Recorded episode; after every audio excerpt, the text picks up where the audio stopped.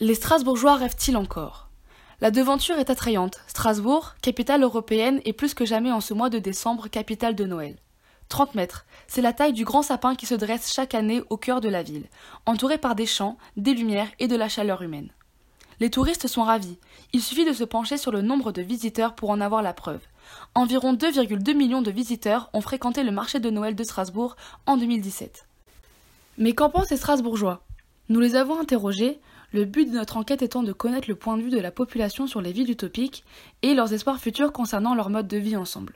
Nos questions se sont portées sur leur rapport à la ville, les défauts de cette dernière et surtout si les habitants sont déjà engagés pour que leur situation s'améliore.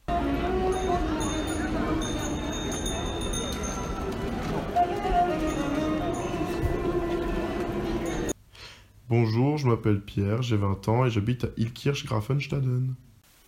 Bonjour, je m'appelle Michel, j'ai 53 ans, j'habite et je travaille à Strasbourg. Première question, qu'est-ce que pour vous une ville utopique? Est-ce que ce sujet vous parle? Est-ce que ça vous évoque quelque chose? Bah alors pour moi, une ville utopique, ça serait euh, plutôt une ville idéale, sans euh, aucun euh, souci à première vue. Vraiment une ville qui serait plutôt un rêve qu'on pourrait pas atteindre justement, alors je pense à des films de science-fiction comme euh, Mad Max, euh, Le Dôme du Tonnerre, ou peut-être euh, ou peut-être d'autres films, voir l'Atlantide sous l'eau, peut-être aussi des villes dans l'espace. là j'ai pas de nom particulier qui me viennent en tête, mais voilà des, des, films de science-fiction futuristes. Comment imaginez-vous votre ville parfaite? Quelles sont les choses qui, selon vous, sont à supprimer ou à agencer pour atteindre un jour à une ville idéale, c'est-à-dire une ville dans laquelle vous rêverez de vivre? Je l'imagine sans pollution, sans pollution euh, atmosphérique, euh, sans pollution euh, de lumière, sans pollution de bruit, avec de la nature, des arbres, de la végétation.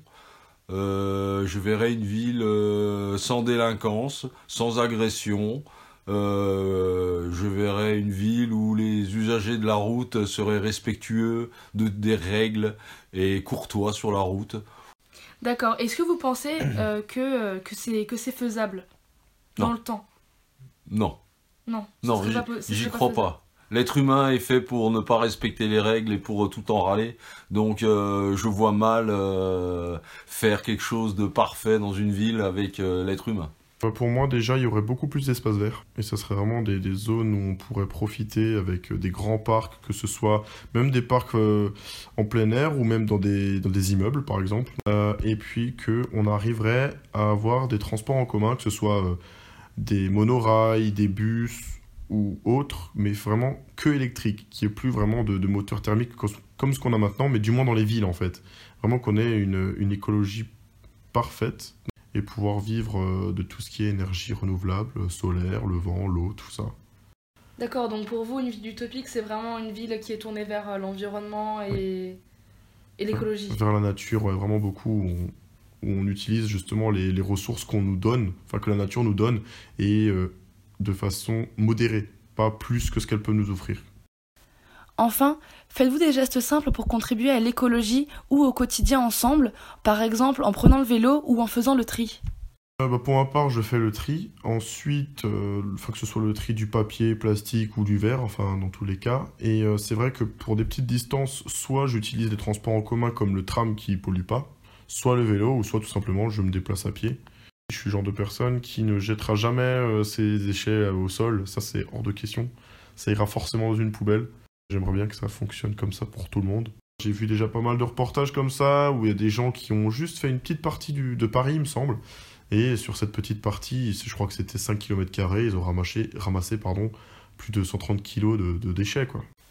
Le pari est encore loin d'être gagné. Atteindre un jour le rêve d'une vie utopique, vivre en harmonie ensemble et avec la nature.